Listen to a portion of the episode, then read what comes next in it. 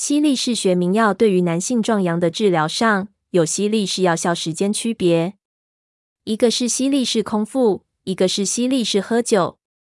由于社会生活压力以及环境污染等种种原因，导致一些男性在性功能上有这样或者那样的障碍，经常自己服用犀利士，但是却不一定能够对症下药。犀利士、达博西汀虽然都用于治疗男性性病问题。但是却有不同的治疗效果，两者之间有一定的区别的。犀利是药效时间，性爱其实分成两个部分：一是包括亲吻、抚摸、挑逗的前戏；二是男女性器相接的性交。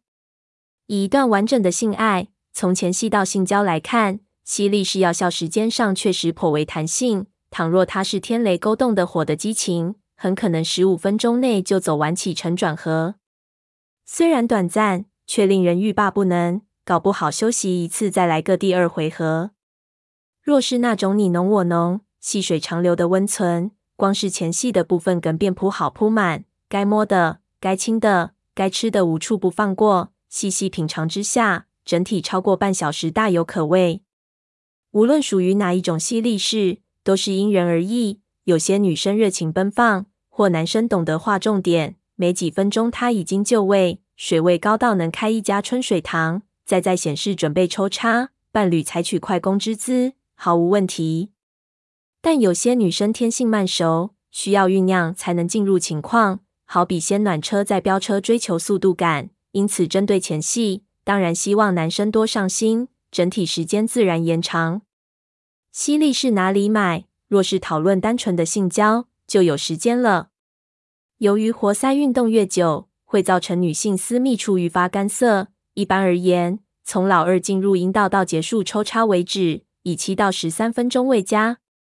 话虽如此，还是要建议男性多观察另一半的生理反应，仍旧以双方获得最大满足感为主，并非时间短就是不及格，时间长就一定好棒棒。若要以至少七分钟为标杆，我也建议男性在活塞运动时，不要一味追求速度感，因为以高速搭配持续不间断在阴道内抽插，很容易让龟头过于敏感，控制不住而射精。所以在速度上可用快慢快慢的频率进行，此法不但有变化，也比较不会令人力不从心。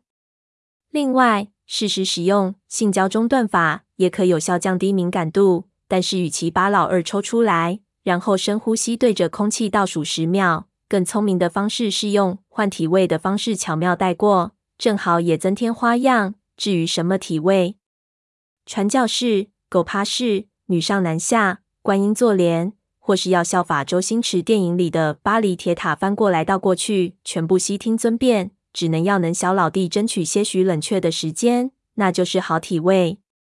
不过也别太过花俏，免得你准备好了，女伴却干了，反而得不偿失。